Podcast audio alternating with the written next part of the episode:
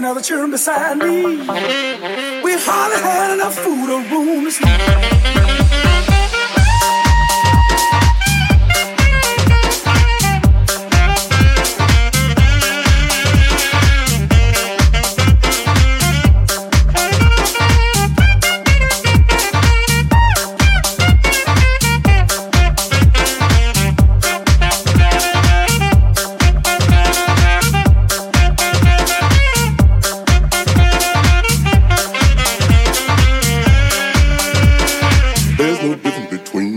the midnight.